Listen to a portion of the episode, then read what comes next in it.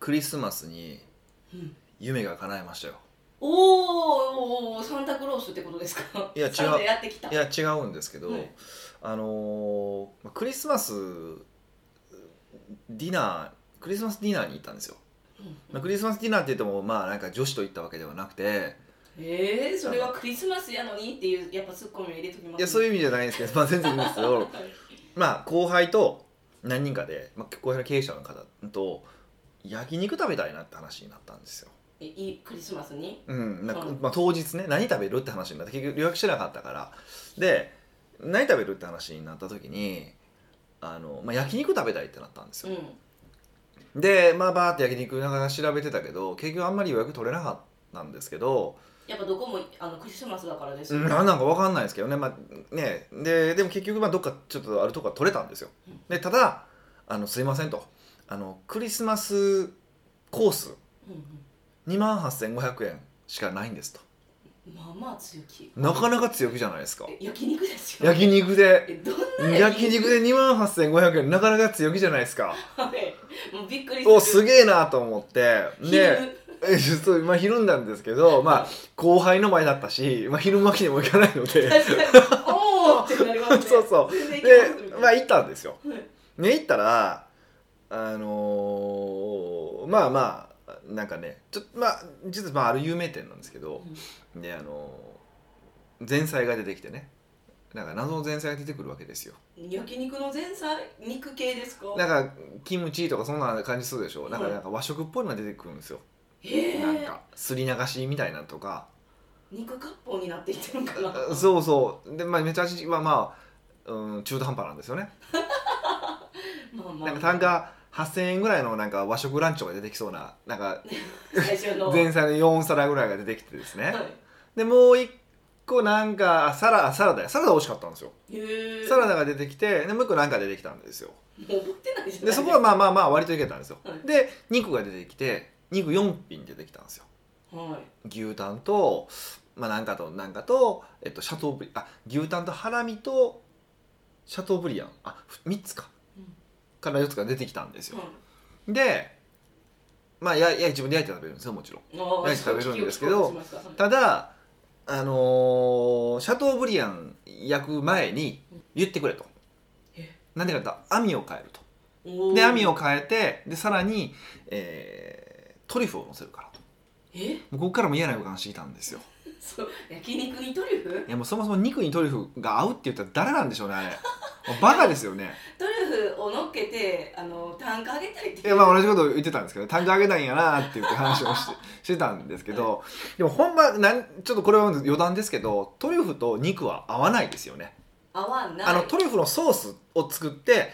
ソースにあのソソースあるんですよフレンチで結構あのまあ結構オーソドックスなはいあのトリュフを入れたソースがあるんですけどそれと肉は合うと思うんですようんだからといって肉とトリュフが合うわけではないっていうのは本当ねみんな分かってほしいと思うんですよ。うわーちょっと難しいですねそれはうん、だやっからぱそそのあるのつなぎ止めるものがあるからあのソースっていうつなぎ止めるものがあるから美味しいんであって全然美味しくないんですタよイ。ミングタイミングあかんよそうそうそうそあうあむっちゃ喧嘩するんですよあれあれを美味しいと思うやつの感覚意味わかんない ですけどまあそれ置いといてで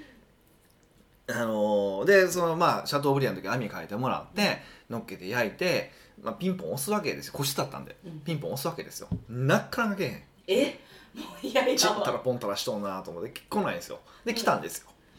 でまあまあさもうちょっと冷めてるんですけど冷めてるところにですねあのトリュフ乗せるんですけどトリュフ乗せる前トリュフまずトリュフ塩をかけてから、えートリュフ乗せますねって言いよったんですよ、うんもうそもそもその時点でもうトリュフ塩って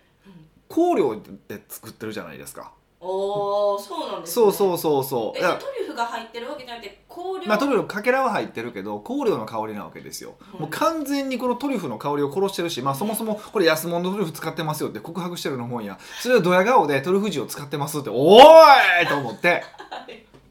まあえそこでは突っ込ま ずえゆ何も言わずあまあなんか単価上げようとして必死やなってこのねなんでこれトリュフ塩乗せんねやろなみたいな感じで肉 はいや肉自体は美味しかったんですよしかも肉へえ自体は美味しかったからもう台無ししにしよるんですよ そうですね台無しやなって話をまあしながら食ってたんですようんうんうん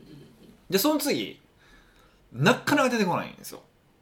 えあご飯料理が次次の飯が出てこないんですよそこから、えなかなか出てけえへんぐらいあでもちなみに電話した時2時間制って言われてるんですけどね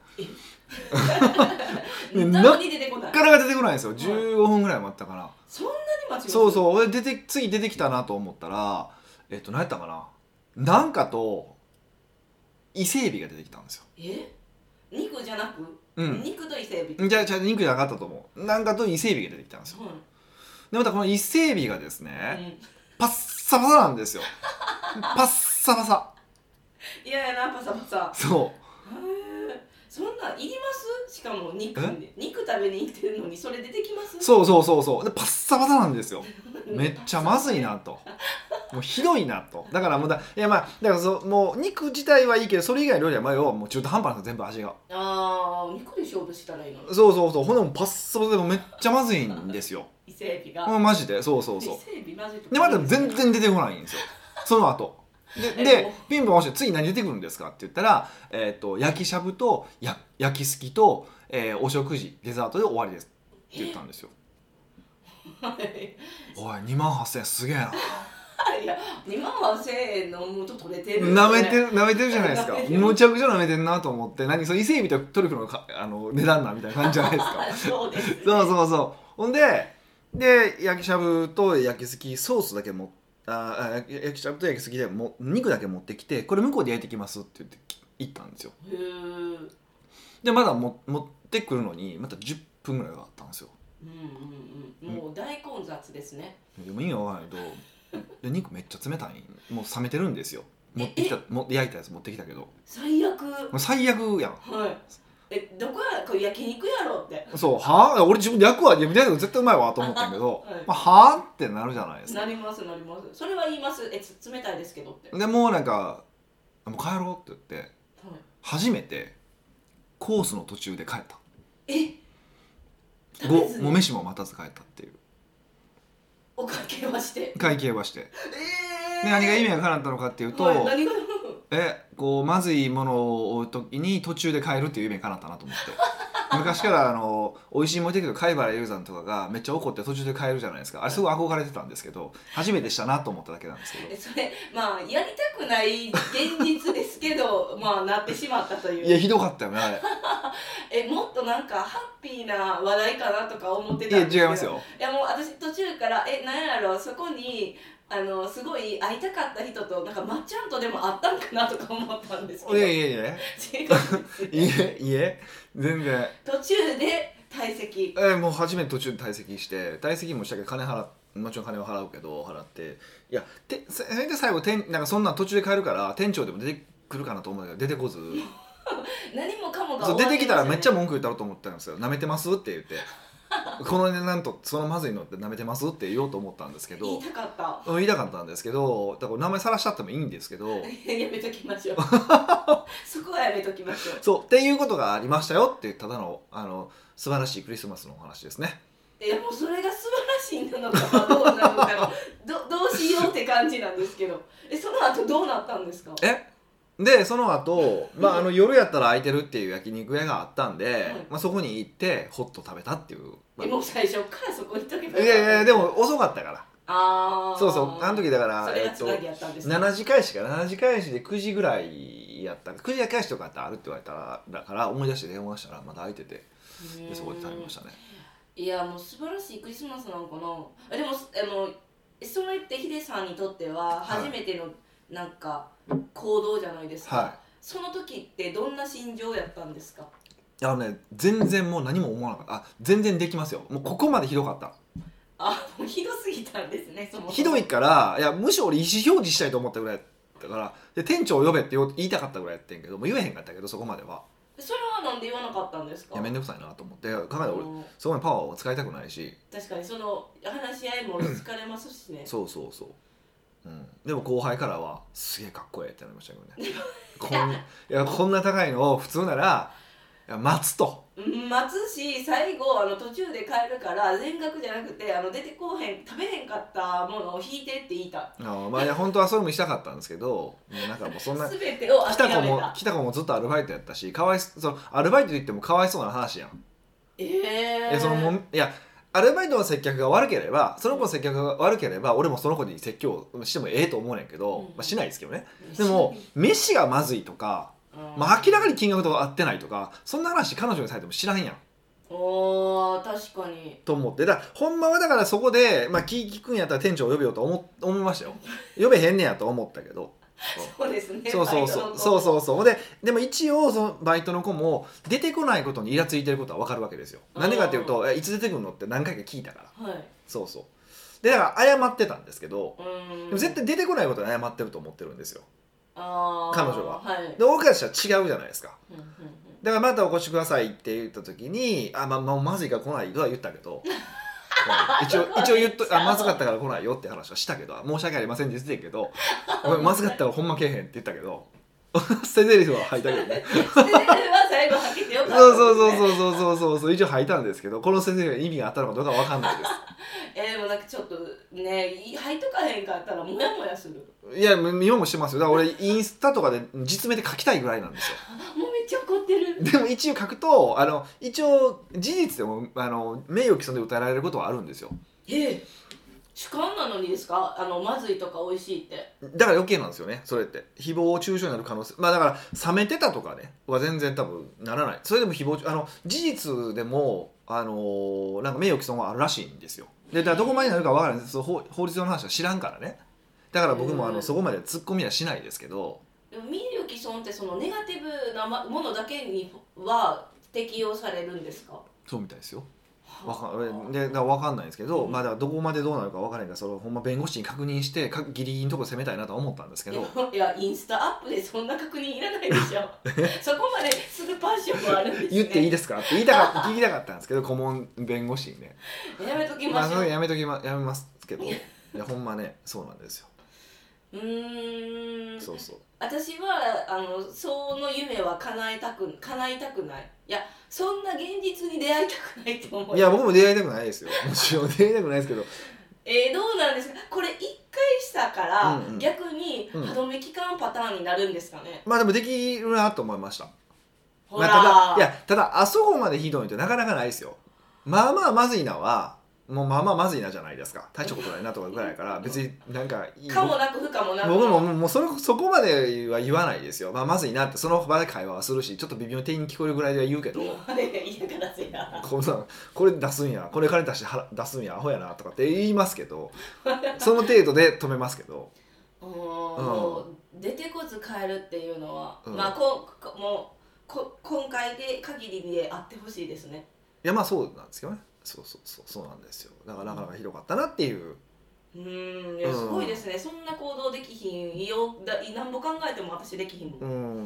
んね本当ねうんまあ、これっきりだったらいいなと願ってまあそうですねあのっていうことで、まあ、今年のね締めくくしほんポッとドキャスト考えて考えて今年最後ですからね そうなんですよ、えまあ夢が叶ったっていう僕の夢が叶ったよっていう話貝原雄三になれたよっていう話をですね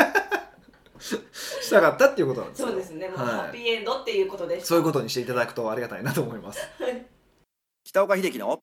奥越えポッドキャスト奥越えポッドキャストは仕事だけじゃない人生を味わい尽くしたい社長を応援します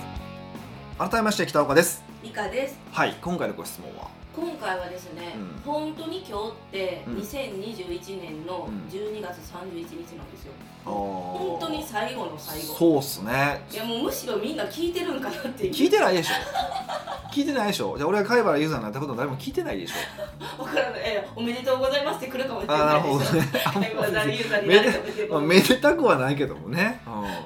なので、うんなんか2021年の振り返りをし振り返りをしようかなと思いまして、なるほどなるほど。うんみんな多分ヒデさんのこと好きじゃないですか好きっていうかそうわそんなんいやわかんないです あ嫌いかもしれないアンチもいるかよ。いなっぱいアンチもいますよ。あそうなんですかアンチもいるし、あったじゃないですか昔事件が。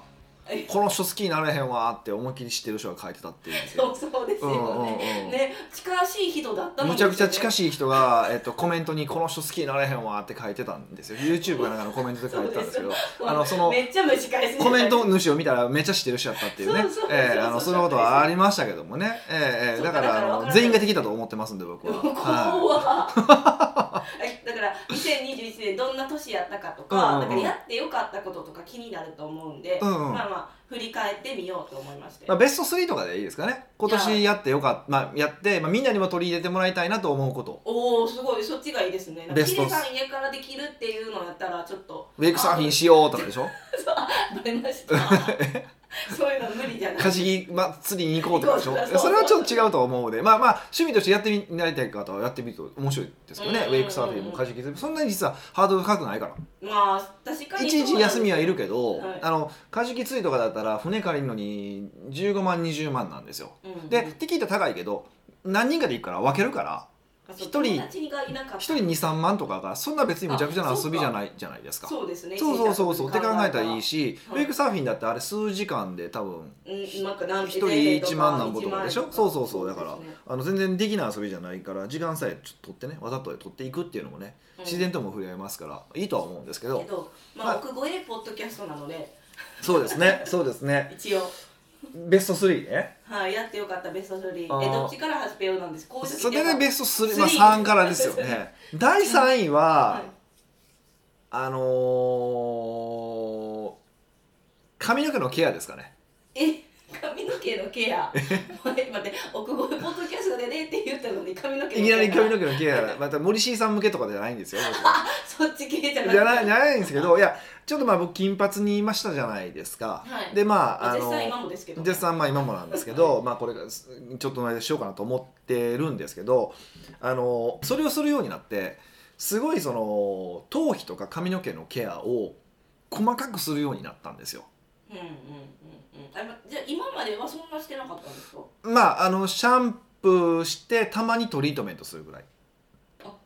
で終わりですかもうその程度ぐらいだったんですよ。で多リンス分もせずうんしないですねあコンデでィショナーかで男性は多分そんなもんじゃないですかまあまあね単発出すそうそうでもやっぱりやると全然違うなっていうのが、うーんそう髪のコシとかが変わってきたりとかするからえ頭皮のケアって何なんですかで例えば僕僕とかだったら、まあ、今、まあ、髪の毛でシャンプーして、まあ、トリートメントもちろんしてでその後、まあお風呂上がった後はお風呂上がった後が一番大事なんですけどお風呂上がった後にだからまず髪の毛をこすらないっていうことですよねええ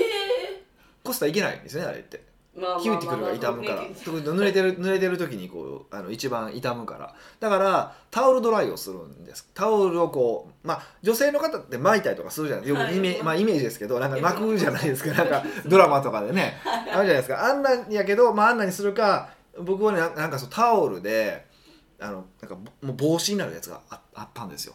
えー、めっちゃさらけ出してほしいですその姿はよく吸収するやつがあってあー吸収するタオルでできたい、あのなんかこう帽子になるやつみたいなのがあって男性だと多分その方が楽だと思うんです女性は多分こうくるっと巻くの得意やけど僕はできないんであそうでもう熟練の技ですもんねあそうそうそう そうでだからそれでこう巻いてでその間になんか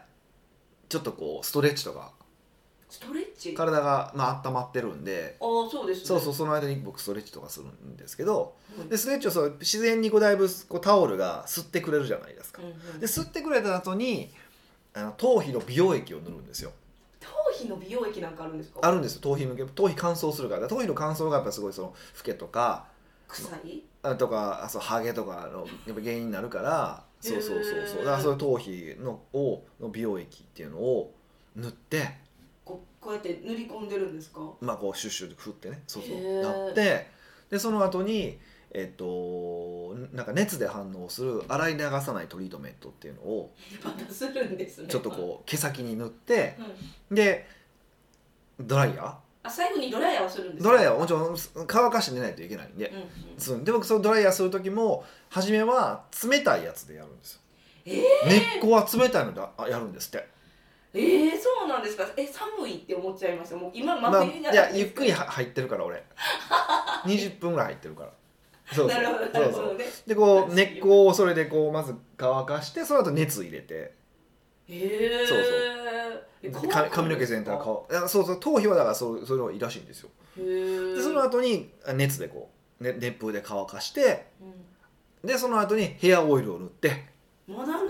はいはい、あのおしまいなんですけどえそれ毎日してるんですか最近毎日してるんですよえそういうのできなさそうじゃないですかあの僕そう髪の毛乾かずに寝てた寝てたんですよずっとえそうだったんですか僕ずっとそのまま寝てたタイプなんですよへーえそえいやすなおさらですよそんな人生やったじゃないそんなね、はずっとそれできてはいそんしかもドライヤーして乾かすって一つの工程じゃなくてなんかすんごいあれじゃないですか一気によくできましたねみたいなうん、でもそのタオルを巻くっていうのは別に簡単じゃないそうかかぶるだけは簡単じゃないですかうんでしょいや簡単ですけどやってでないことでどうせももともとそのストレッチをやってたからはい風呂僕の場合はそこやってない人もいてるかと思うけどまあだからやってたからそこにつなげれたからかぶったらそのままストレッチできるじゃないですかかぶったらできへんけどなかなかしづらいけど髪の毛濡れてたらあ床ーにつくの嫌じゃないですか,、はいできるっていうのもあったけどあでーあれ乾かす時に塗るだけだからそんなそこは複雑じゃないじゃないですかえー、でもドライヤーも火やから温風みたいなこう、うん切り替えもあるじゃないですか、まあその切り替えはこんな指やからその切りそそんのな切り替えじゃなくてあのやる工程の切り替えですよそれはスイッチで私がえだからビューってやるだけだから別にそんなそこは変わん変わんないじゃないですかドライヤーをやるって癖さえつければ問題ないなと思いましたねだから今の工程女性でもあの髪にいいって思っても続かないと思いましたいややってるんじゃないですかねやっぱ聞いてたらなんかやっぱ素敵やなと思う方みんなやってますけどねじゃあ私も やってるそうまあまあ傷んでるとかか傷んでないとかもあるやろうけどそうああそう確かにね、うん髪質もありますそもんうねそうそうそうそう人によるだからそのカラーをするようになって逆にそういうのに意識がいったからでもそれをしてなんでよかったって思ったんですかえいや やって2021年やってよかったことベスト3やだからそのこうやるとやっぱその髪の腰が変わってきたりとかもするしでもの長い目で見たらおそらくそれはすごいその見た目とかに影響するんやろうなっていうかもう明らかにわかるじゃないですかそれって髪のツヤとかでやっぱそこにそう若さまあわ若さじゃない若々しさかわ別に若さが欲しいわけじゃないから年齢上がっていくとねでもわ若々しさがどうやって出るのかっていうそういうところから分かるんかなっていうのがあってあるじゃないですかだからよく言うんですけどそのシワはあってもいいと男性の話ね女性はちょっとなんか嫌がる方が多いから男性の場合で言うとその堀山がこの間言っててあそうやなと思ったことがあって、うん年齢を重ねてくるとシワはあってもいいとでもシミは汚いえっていう話をしててあのうん汚く見えるねっっていうふうにに言ってた時あそれほんまそうやなと思ったんですよでそういうことやからそう髪の毛もやっぱバッサバサなのは汚いわけですようまあね若かったらちょっとそういうのやんちゃやねんなって思うけど、うんおっさんになって髪の毛バサバサになったら汚いわけですよあーで確かにそうあの清潔か清潔じゃないかじゃなくて清潔感があるか清潔感がないかじゃないですか、うんうんうんだって毎日風呂入ってなくても清潔感があったら清潔に見えるわけじゃ ないですかで重要なのはそっちでしょはいって考えると結構そこは当てはまるなと思ってへうんーえじゃあもう金髪にした甲斐がありますなんか思わぬ副作用いい副作用みたいなあまあそうですねあのそれをそういう意識ができできたのはなんか良かったなと思います、まあ、だから黒になったら、まあ、割と僕だと多分丈夫な方なんでそこまで細かくするかは分からないですけどでも例えば今のが100だとすると例えばそれで60%とかはすると思うんですようんうんうんまあタオル巻いてストレッチしてそうそううそうそうってなったらそれだけでも全然違うんやろうなっていう意味もあってうんうんあのだなんかいろんなこと髪の毛のことを気にされてる方とかそうなんか老けて見えるとかっていう方もいらっしゃると思うんでまああのもちろんいろんな要素はあるんですけど髪の毛っても結構重要な要素なのであそうやって見るのもいいんじゃないですかっていう意味でうんう第ん3位3位とさせていただきました、はい、ありがとうございます。はじゃあ気に次ですね、はい第2位。第2位はえっと売上アップアイデア実例集、いきなりなんかもうもう180度変わりましたね。一応いきなりビジうネん、ス、これを出せたことっていうのがあるかな出せたことえっといくらでしたっけこれ月3000前後です。弱ぐらいですよね、はいっていうすごい安い金額でなんかこうちゃんと一回自分の考えをまとめたものをつをみんなに出したかったなっていうのはずっとあったんですよ。うんうんうんうん。なえっ、と自分ビジネスにおいて自分がやったことでってことですか。すやったことっていうかもうこうやればうまくいくよっていう話をはいちょっとこうずっとまとめたいなと思こう一つにまとめたいなって思ったんですよほ初め本当教科書みたいなのを作りたいなと思ったんですよ。うんうんうん。でって思ったんですけど結局、まあ、もっとそうやってやらそれならもっと広くみんなに手に取ってもらう方がいいよねって話になって月3000円弱で、えっとまあ、12ヶ月かな一応の予定で、えっと、見てもらえるような、まあ、こう教科書的なものを、うんまあ、今お作りしてちょうど先12月ぐらい今か年今月から今です月12月に販売させていただいたんですけどあれはすごくいいなと思ってて。はい。でそれはあのなんていうかなその自分の考えをまとめられているっていうのがやっぱ一番僕の中ではですけどねいいなそれはクライアントにとってもいいからその、まあ、呼んでくださる方にとってもすごくいいなと思ってることもあるしみんなにとってやってほしいなと思うことはそうやってその自分の考え方をまとめてみるっていうこととはいプラスうーん多分比較的そういう定額なまあ一応サブスクじゃないですか本当サブスクじゃない12月12月で終わるからサブスクじゃないんですけど、えー、12月で終わったらサブスクじゃないんですかうん、それは何やろ12ヶ月のやつじゃないですか。ああなんかぶ分割って言ったらおかしいですけどまあまあまあ終わりまあ、がそうそうそうだからら実際にはサブスクじゃないんですけど、うんそうやってその12ヶ月間こうまあ少なくともまあまあ、もちろん継続しないって方はいらっしゃると思うけ思うけど多くの方はこう継続してくださって、うん、と12ヶ月間その考えに触れてもらえるっていうチャンスを僕たちは得たわけじゃないですかはいそれをみんなにもやってほしいなと思ってうーんなんかあまあお客さんとその関係性を構築しましょうって話をするときになんかメルマガとか LINE とかってことを想像みんな想像するじゃないですかはいでもちろんそれはそれで大事なんですよ大事なんですけど意図的にお金を払ってもらって、うんね、お金を払ってもらってしかも、えっと、それがこう定期的に届くっていうのはすごい僕は重要だなと思っててお客さんにとってもお金払ってるからちゃんと読もうってなるじゃないですかうーんはいそうそうそうあーなんかハードル高いなって思いましたうん、そう考えまとめてそう作って安く提供してっていうハードル高いとは思うんですけどでもこれをやると多分これあのーまあ僕らの予定ではもちろん予定ではですけどこれを読んでくださった方がやっぱりそれこの後ねより高額なサービスを購入してくれるだろうってある程度数数字もははこうシミュレーションしてるんですけど多分そうなるはずなんですよ普通に考えると。うんそれはずっと購読することによってこういう考え方をしてる人って分かるし、えっと続けるってことはその人の考えに共感するからってことですかそうそうだんだん分かってもらえるというかだから今まで断片的にいろんなお話は、まあ、あっちこっちメルマガとかもこのポッドキャストとかでもさせてもらってるじゃないですか、はいけどもっとこう体系的に売り上げを上げるってどういうことなのかとかどういう考え方で売り上げを上げ上げたい上げてるのかとか私がどういう考え方でそのビジネスをしてるのかってことを全部こう伝えられるなと思っててえー、ビジネス始めてヒデさんもう10年とっとってちょっとですかはいはいはいのなんかえ今じゃ総まとめってことですよね12回割とそこ総まとめ的な感じめっちゃシンプ内容的にはシンプルなんですけどすごいあの総まとめ的な内容になってるなと思って僕は結構あの気に入ってるんですよでそれをクライアントさんにもねやっぱりとこれ聞いてくださってる方もなんかまとめてお客さんにこうんできればお金払ってもらって呼んでもらえるっていう機会を作ってもらえると多分その後の展開がもっと大きく変わってきますよっていううーん意味でお勧めしたいなっていうその十何年の総まとめをなんはかリーズナブルの価格、はいはいで販売するってなるとちょっと悔しいなって思ったんです よ なるほどえねだって10年のなんか試行錯誤と、まあ、失敗もまあ私15年やねんけど ね、うん、まあまあまあええねんけどね15年ね、うんうんすいません15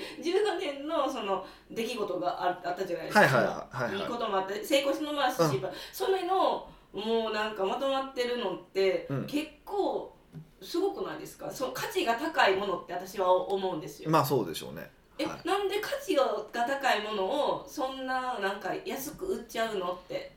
いなんでなんかんなるべく広く知ってほしいっていうのが一番うーん知ってもらったらその中でもちろんこうもっとたくさんのお金払ってくれた方も絶対出てくるし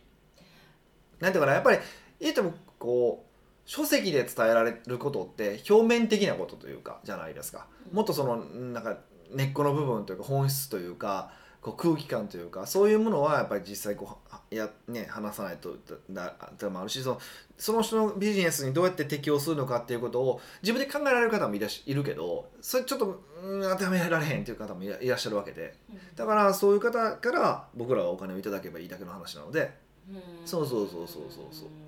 ていうふうに思っててだから、まあ、そうやってこう多く僕の考え方が広がったら僕としてはやっぱ有なんかありがたいので、ううーんんやっぱりなんかこう経営コンサルタントとかの中では僕はやっぱ異端なのでいろんな意味で金髪にもしたしねそこ関係ないけどまあそのねその売り上げとか関係ないわとかって言ったりとかねうんそうやってやっぱちょちょっと変わってるわけですよであればそういう考え方がもっと伝わればいいのになとは思ってますけどね、うーんはい、その意味でもあ僕は良かったなと思ってますしクライアントも、んまあ、これ聞いて聞いてる方も同じようなことややるとビジネスが多分大きく変わりますよっていうことですね。おーじゃあもうなんかなんかでもその人間の心理的にうん高額なものがいいさいいものって思いがちじゃないですかまあ、それはあるとは思いますけどね。そううだんからもうこの3000円にすごい詰め込んでますよっていうことをもう全面に言っとき ますから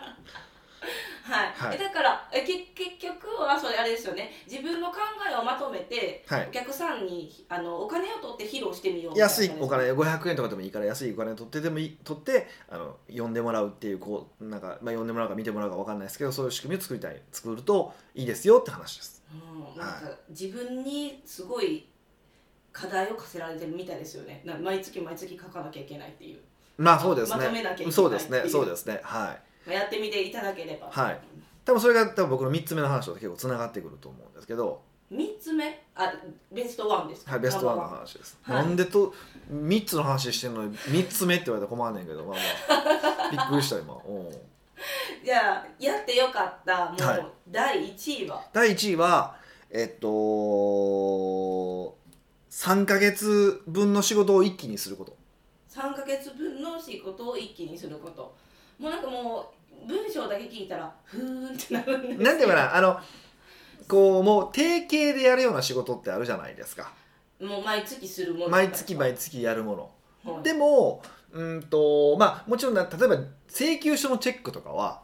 うん毎月毎月あるけどそれはもう毎月毎月しかできないけど前倒しできるものってあるじゃないですか前倒しできるものですかなんかこう、まあ、僕とかだったら原稿を書くとかなんかそうなんですけどそういう前倒しでできるような仕事っていうのを3ヶ月分前倒しでするっていうルーティンに変えたんですようん要は経営計画がある月に、えーまあ、3ヶ月以下経営計画、ね、四半期で、えっと経営計画をし立て立ててるんですけどその合宿をしてるんですけどその合宿の前ぐらいに、えっとそのこの経営計画ってその向こう3ヶ月のことをやるでしょはいでその向こう3ヶ月のこと向こう3ヶ月の、えっと定型業務定例業務っていうのをこの合宿前にやっとくっおーすごい片付いてる感じがっていうふうに変えたんですよ。はいそうすると,、うん、と要はその合宿とかでやらないといけないやらないといけないって決めた話ですって基本的にこう長期でやらないといけない大事な仕事じゃないですかはいそっちにフォーカスできるようになったんですよへーその定例的なものを選んでいいからってこと時間ができたってことそうそううそうそうそうそうっていうのがあってあのすごい楽ですだからもう本当にね毎月毎月ねあの、まあ、毎月っていうかもうなんか週1ぐらいで美香さんからすごい連絡来るわけですよ「今日これ出してくださいよ」とか「今週中これ出してくださいよ」ってめっちゃ来るじゃないですかまあ仕事ですからそうそそうそうでまあありがたいんですよそれはありがたいんですけどでそれは来た来たやらなあかんってなるじゃないですかうヒデさんはねそうすっごいエネルギー使うし使ってるなっていうことは本当分かったんですよたまたまちょっと3ヶ月ぶってやややることがあってやってみたらむっちゃ楽でそのさ次の 3, 3ヶ月がそりゃそうでだってもうやり終わってるからですそようねそれ美香さんから全く催促来ないんですよこれ超楽と思ってなるほどそうでこれをだからもうこれルーティンにしてしまおうと思ってうんうんややり始めたんですけどこれはめちゃくちゃいいえそのまあまあいいのはわかるんですけど逆にそのいやあの3ヶ月分をしなきゃいけない時の憂鬱さとかはないんですか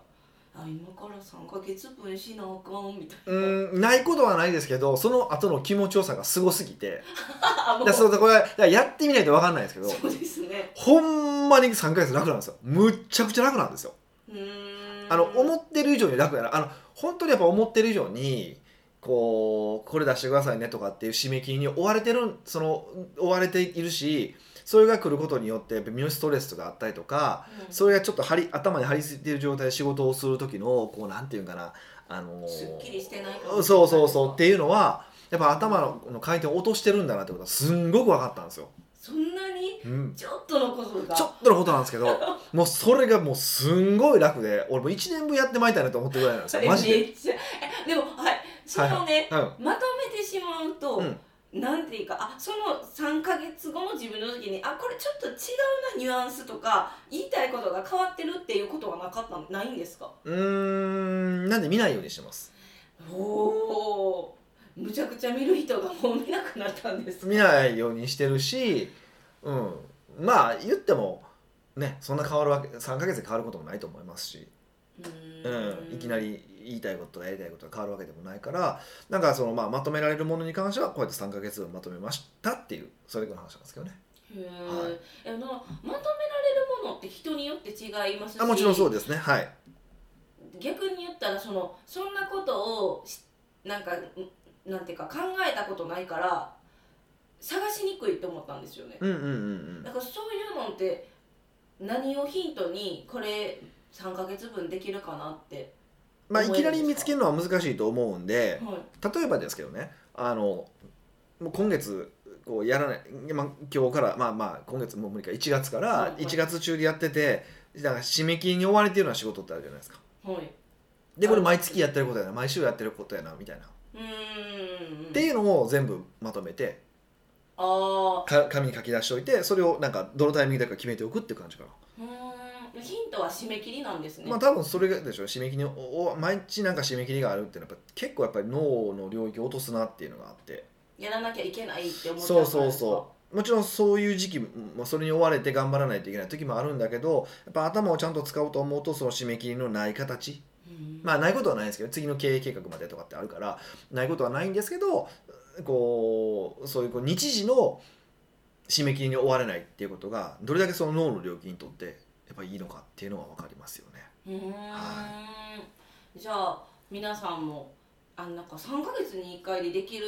えあじゃあ3ヶ月分まとめて何かができるっていうものを探していただいて、うんねまあ全部ができるとは思わないですけどねできるものに関してはまとめてもらうだけでもうん締め切りの数が減るからそうですね1そう個2個だけでもそうそうそうそうそ一れ個でも二個で全き然変わってくるのでやってもらうといいんじゃないかなというふうに思いますおーじゃあこのやってよかった2021年やってよかったこと3つをもう皆さん2022年にやっていただきたいなそうですね髪の毛、まあ、頭皮のケア そうこれが全然なんかイメージが違うけどあとでも頭皮だけはかっこストレッチもみたいなイメージでしたけどそうですねあのなんかなんかあそうかで定額の、まあ、安い安いのね安い金額のなんかこう、まあ、毎月送るような冊子みたいなものを作ってみませんか動画でも全然いいんですけどなんか自分の考えをまとめたものですねあ動う画でもいいんんや作ってみませんかっていうことと、えー、何でしたっけ3ヶ 月え3ヶ月ごとにまとめて、はいえー仕事をこまごまとした仕事をするっていうのをですねうんやってもらうと結構いいんじゃないまああくまでもまだ僕がだけがやってるものなので